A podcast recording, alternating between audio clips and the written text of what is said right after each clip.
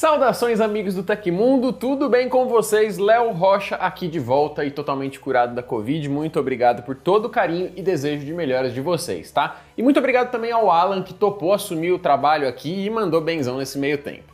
Nessa edição do Hoje no Tecmundo, nós vamos falar sobre a população mundial chegando essa semana a 8 bilhões de pessoas e os desafios disso para o futuro a Amazon incluindo a Alexa em análise de corte de custos, a Microsoft suspendendo temporariamente a sua grande atualização do Windows 11, o bilionário Jeff Bezos prometendo doar a maior parte da sua fortuna e o WhatsApp finalmente liberando o uso de uma conta em mais de um celular Android por vez. Tem também vários outros assuntos importantes, então deixa já um like no vídeo para não se esquecer e vamos para as notícias.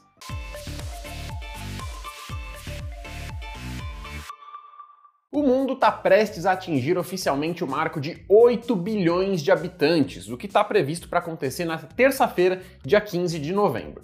A ONU publicou uma carta em comemoração ao Dia Mundial da População, em 11 de julho, celebrando os avanços na medicina que permitiram vidas mais longevas e reduziram a mortalidade infantil e materna, fatores que juntos resultaram nesse aumento populacional. Só que o marco também vem acompanhado por grandes desafios. Com o aumento da quantidade de pessoas no mundo, é necessário analisar os dados levantados pela ONU e outras entidades para traçar estratégias para manutenção da qualidade de vida e bem-estar. Com cada vez menos gente nascendo e morrendo, a tendência nos países desenvolvidos é um envelhecimento natural da sua população, o que apresenta dificuldades para o mercado de trabalho e sistemas de assistência social. Por sua vez, países mais pobres tendem a acumular os maiores crescimentos populacionais, o que também demanda investimento em seu capital humano para evitar diversos problemas de infraestrutura, saúde, educação, segurança e outras áreas. Hoje a expectativa média de vida global é de 72,8 anos, número que deve aumentar para 77,2 anos até 2050. Nesse mesmo prazo, mais da metade do crescimento da população terrestre deve se concentrar em apenas oito países, incluindo Congo, Filipinas, Índia, Egito, Etiópia, Tanzânia, Nigéria e Paquistão, o que indica que as necessidades mais básicas desses países precisam ser um grande foco de atenção mundial.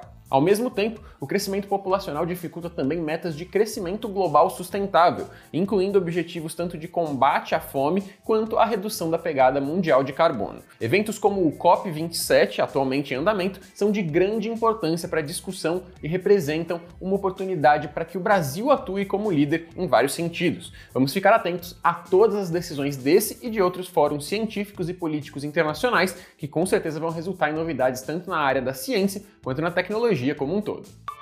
Um acidente fatal envolvendo um carro elétrico Model Y da Tesla foi registrado em vídeo recentemente. O caso aconteceu na província de Guangdong, na China, e deixou duas pessoas mortas. De acordo com a montadora, que anunciou auxílio nas investigações, a causa parece não ter sido um mau funcionamento do veículo, como muita gente pareceu deduzir nas redes sociais, mas sim uma dificuldade do motorista. No vídeo é mostrado o veículo tentando estacionar e logo em seguida acelerando em alta velocidade. Apesar de desviar de outros carros, motos e obstáculos, ele acaba batendo em outros veículos e colidindo em uma loja após percorrer quase 3 km. A imprensa local, um familiar do motorista que sobreviveu, informou que ele teve dificuldades com o pedal no freio. A China é atualmente o segundo maior mercado da Tesla e o caso tem sido repercutido nas redes sociais. Apesar da causa do acidente ainda não ter sido totalmente esclarecida, a polícia local investiga o incidente e busca fazer uma avaliação junto a uma empresa terceirizada. A Tesla também informou que fornecerá qualquer assistência necessária para elucidar o caso e negou rumores de que o veículo teria perdido o controle por conta própria. No episódio mais recente do Tech Inverso, o nosso podcast aqui do Tecmundo, nós tivemos um papo muito legal com o hacker ético Gabriel Pato e com a youtuber Giovanna Baldino do canal Multi, falando sobre hacking, cibersegurança, Minecraft e até mitocôndrias. Quem não assistiu ainda pode conferir a conversa no link aí na descrição do episódio e os episódios anteriores na nossa playlist do Tech Inverso no YouTube. Vai lá! O setor de inteligência da Polícia Rodoviária Federal enviou um ofício para a Wikipédia contestando e pedindo a exclusão de um verbete na enciclopédia digital a respeito do diretor-geral da instituição policial, Silvinei Vasques. De acordo com informações do G1, na publicação o líder da organização é descrito como bolsonarista e a PRF é classificada como omissa no combate aos bloqueios ilegais de rodovias realizados por eleitores insatisfeitos do candidato derrotado nas eleições de 2022, Jair Bolsonaro. Outro trecho contestado afirma que que a Polícia Rodoviária Federal se envolveu em situações polêmicas, como a morte por asfixia de Genivaldo de Jesus dentro de uma viatura da corporação após ser abordado por agentes. Também foi citada a desobediência da PRF à ordem judicial para que ônibus de transporte gratuito para eleitores durante o segundo turno não fossem parados por blitz, o que não apenas aconteceu, mas teve mais intensidade na região Nordeste, onde o candidato eleito Lula é tradicionalmente mais forte. Ao pedir a exclusão da página do seu dirigente máximo, a instituição responsável pelo patrulhamento nas principais rodovias e estradas federais afirma que o conteúdo tem viés nitidamente político e a inserção de informações pejorativas, além de promover a exposição indevida da corporação. Segundo o Wall Street Journal, o assistente virtual Alexa faz parte de uma análise da Amazon que considera corte de custos. Informações do jornal revelam que a linha de dispositivos com Alexa teve um prejuízo de mais de 5 bilhões de dólares anuais nos últimos anos. A empresa deve se concentrar em tentar adicionar novos recursos à assistente. Um porta-voz anônimo da empresa declarou ao jornal que a equipe de liderança sênior está analisando o macroambiente atual e considerando diversas oportunidades para otimizar custos. Ele disse estar tão otimista sobre o futuro da Alexa hoje como nunca e que ela continua sendo um importante negócio e área de investimento para a Amazon. Após registrar lucro líquido de 21 e de 33 bilhões de dólares em 2020 e 2021, respectivamente, a companhia perdeu 3 bilhões de dólares em 2022. O processo de revisão de custos atende aos interesses do CEO Andy Jassy para reduzir despesas e focar nos lucros. Apesar da sua expansão entre o final de 2019 e de 2021, quando contratou mais de 800 mil funcionários, o negócio de varejo da Amazon vem sofrendo retração. O TecMe é o clube de benefícios do Tecmundo e por lá você vai poder entrar em contato direto com a nossa equipe e trocar uma ideia, além de ganhar cupons e descontos exclusivos e também acesso a mais um monte de coisa legal, inclusive curso meu, hein? Ficou interessado? O link para saber mais e assinar tá aí na descrição a Microsoft decidiu suspender temporariamente a atualização do Windows 11 22H2, depois que usuários reclamaram de problemas em jogos e apps ao instalar a nova compilação em seus PCs. O update havia sido disponibilizado para o público em geral no final de outubro. Conforme os relatos, a instalação da versão 22H2 da nova geração do Windows levou a taxas de quadro lentas, lag e instabilidade ao rodar games no computador, além de causar a subutilização da CPU, especificamente nas máquinas com placa de vídeo NVIDIA GeForce. As dificuldades também podem aparecer ao executar determinados programas. Em um comunicado, a gigante de Redmond explicou que os contratempos enfrentados por alguns usuários tem a ver com um bug de software. Ao abrir jogos e apps que dependam da GPU, recursos de depuração são acionados indevidamente, causando a redução do desempenho notada por algumas pessoas. Por causa disso, a Microsoft optou por pausar a atualização para o Windows 11 22H2 até que o erro seja corrigido, evitando que novos usuários sejam impactados. Dessa forma, quem ainda não baixou a compilação só poderá encontrá-la no Windows Update após a finalização do problema. Para quem já fez o update, a recomendação é baixar o software GeForce Experience da NVIDIA, que traz correções para os erros de delay e de CPU. Por sua vez, a dona do Windows afirmou que está trabalhando em uma solução para o bug e deve lançar uma nova atualização em breve, mas ainda sem data especificada.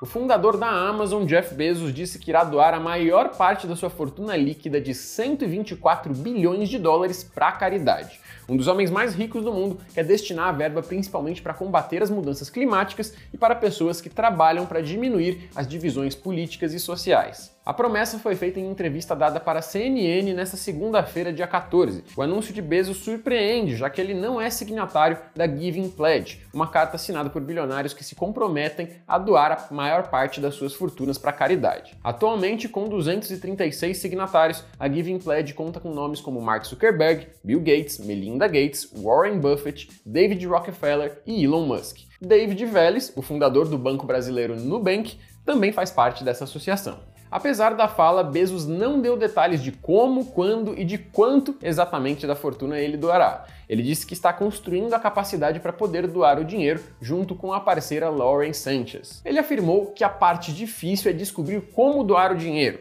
Não é fácil. Construir a Amazon não foi fácil, levou muito trabalho duro, um monte de companheiros de equipe muito inteligentes e estou descobrindo, e acho que a Lauren está achando a mesma coisa, que caridade e filantropia é muito semelhante, acrescentou. O bilionário disse ainda que é preciso planejar esse tipo de ação, porque também é possível fazer coisas ineficazes com dinheiro doado. Então você tem que pensar sobre isso com cuidado, ressaltou Bezos. O WhatsApp finalmente começou a permitir a utilização da mesma conta no aplicativo em mais de um celular. A plataforma começou a testar publicamente na versão beta do Android a opção de cadastrar um smartphone secundário para ser utilizado com o mesmo perfil. A novidade começou a aparecer a partir da edição 2.22.21 1.6 do WhatsApp Beta para Android. Caso a solução já esteja disponível para você, a opção de cadastrar o dispositivo secundário vai aparecer na tela de cadastro do WhatsApp no seu celular em uma janela chamada Conectar um dispositivo. Assim como a utilização no PC ou em um tablet, o usuário precisa escanear um código QR para vincular os dois aparelhos. Com o processo concluído, o histórico de mensagem será sincronizado entre os dois dispositivos, mas com algumas limitações. A visualização do catálogo de figurinhas, por exemplo, não estará disponível. De acordo com o WA Beta Info, o uso de um celular extra na conta do WhatsApp entra no cálculo de dispositivos conectados no perfil, como no navegador ou em tablet. Ou seja, é possível vincular seu perfil com até quatro smartphones diferentes. É importante ressaltar que o procedimento também promete manter a criptografia de ponta a ponta em todos os aparelhos, ou seja, além de sincronizadas, as mensagens permanecem seguras. Apesar de já estar sendo distribuída, a novidade ainda está limitada a um grupo seleto de usuários do WhatsApp Beta. Com isso em mente, pode ser que nem todos os testadores no Android recebam a novidade ainda hoje, tá? A dica é manter o aplicativo atualizado em todos os seus aparelhos para garantir que a solução vai chegar o mais rápido possível para você. Já se inscreve aqui no canal do Tecmundo e ativa o sininho do lado para saber assim que esse recurso chegar à versão estável do mensageiro aconteceu na história da tecnologia. Em 14 de novembro de 2006, a Microsoft apresentava oficialmente o Zoom Media Player, idealizado como um competidor para o iPod da Apple. Apesar de ter sido considerado um matador de iPods por parte do público na época, o dispositivo nunca conseguiu atingir sucesso comercial e acabou tendo a sua produção encerrada em menos de 5 anos. O fracasso do Zune, mesmo com o peso da marca da Microsoft na época, hoje é visto como um dos primeiros sintomas do fim da era dos PCs que se acelerou com o lançamento do iPhone no ano seguinte e a ascensão dos smartphones e tablets dali em diante. Se você gostou do nosso programa e pode ajudar a gente, que tal então usar a ferramenta do Valeu Demais aqui no YouTube? É esse coraçãozinho que aparece embaixo do vídeo e ajuda o Tecmundo a continuar trazendo conteúdos de qualidade para você. Dá até para usar isso para enviar uma pergunta que nós vamos tentar responder aqui em uma edição futura do programa, beleza? Não esquece também de clicar nos links aí na descrição do episódio e no comentário fixado para aproveitar a oferta de hoje, conhecer o Tecmi e também assistir o nosso podcast, que isso tudo ajuda a gente. E essas foram as notícias do Hoje no Tecmundo dessa segunda-feira. Aqui quem fala é o Léo Rocha e você pode me encontrar no Twitter e no Instagram pela arroba LeoBRJor. Paiãozinho continua de férias, então vocês seguem comigo ao longo dos próximos dias também. Agora, eu vou ficando nessa. Fiquem seguros, o bicho tá pegando de novo, tá? Um abraço e eu vejo você na próxima.